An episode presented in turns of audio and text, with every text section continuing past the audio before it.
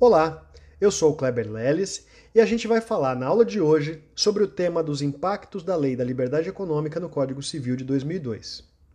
Inicialmente, a gente vai traçar uma linha evolutiva sobre o aspecto cronológico do direito privado para entender quais os valores a Lei de Liberdade Econômica trouxe ou reafirmou no nosso sistema. O direito privado moderno ele sofre então influências das revoluções burguesas na Europa no século 17 e 18, as quais atribuem ao direito civil moderno um forte viés liberal, individualista e patrimonialista.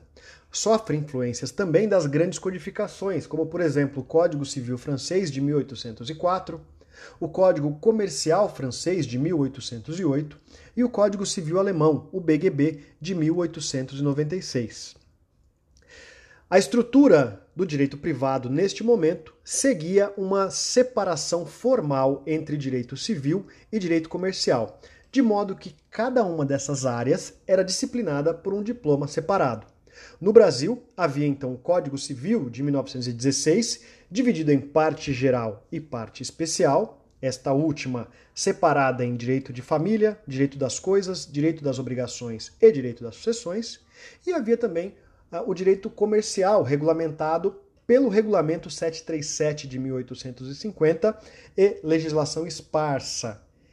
Essa legislação comercial tratava então sobre as teorias ou sobre a teoria dos atos de comércio. Em 1942, na Itália, surge o novo Código Civil, que propõe a unificação formal do direito privado, tratando no âmbito do Código Civil também do direito empresarial. Surge neste momento também a teoria da empresa, em que a destinação do direito comercial ou empresarial leva em consideração o conteúdo é, da transação, ou seja, se há o exercício de uma atividade econômica organizada destinada à produção ou circulação de bens ou serviços. O pós-guerra trouxe novos valores, os quais foram também agregados ao direito privado. Trouxe, por exemplo, um viés mais humanista e solidarista do direito, em oposição ao liberalismo. Isso decorrente, inclusive, é, da Declaração Universal dos Direitos Humanos e da evidenciação de direitos sociais da segunda geração e direitos de terceira geração. Isso impõe também uma modificação do próprio direito privado. Nesse contexto, o Código Civil perde o seu papel de centralidade no sistema jurídico, que passa a ser gradativamente assumido pela Constituição.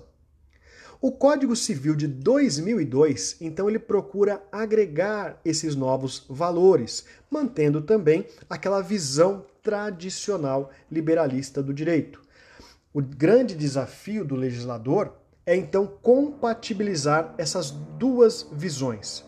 O Código Civil de 2002 ele traz então princípios da eticidade, da socialidade, da operalidade, tratando, por exemplo, da boa-fé contratual, da função social, do contrato e da propriedade. Fala-se então no direito civil constitucional. E o Código Civil de 2002 ele promove também a unificação formal do direito privado, disciplinando em um livro específico o direito de empresa. A Lei 13.874 de 2019 é a Lei da Liberdade Econômica, que pretende então reafirmar e disciplinar no campo infraconstitucional os princípios gerais da atividade econômica com sede constitucional, lá previstos no artigo 170, relativos à livre iniciativa, livre exercício da atividade econômica, respeito aos contrários e intervenção subsidiária e excepcional do Estado.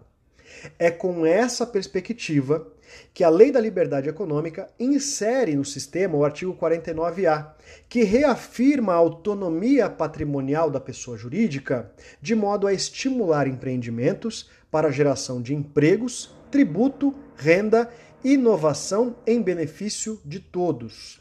Também com esta premissa ou com essas premissas, o código passa a disciplinar de uma forma mais densa a disciplina é, da desconsideração da personalidade jurídica, estabelecendo lá no artigo 50 quais são as hipóteses de desvio de finalidade econômica ou de confusão patrimonial que autorizam o abuso ou reconhecimento do abuso da personalidade jurídica com base é, como sustentação para a desconsideração da personalidade jurídica.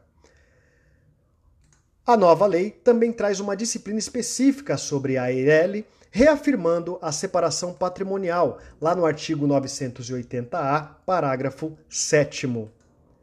Também traz uma novidade para o nosso sistema, que é a sociedade limitada unipessoal, permitindo então que a sociedade limitada possa ser constituída por apenas uma pessoa.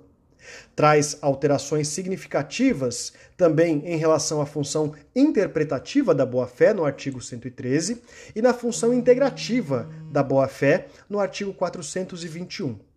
Além disso, traz uma novidade, que é a disciplina dos fundos de investimento, lá nos artigos 1368A e seguintes.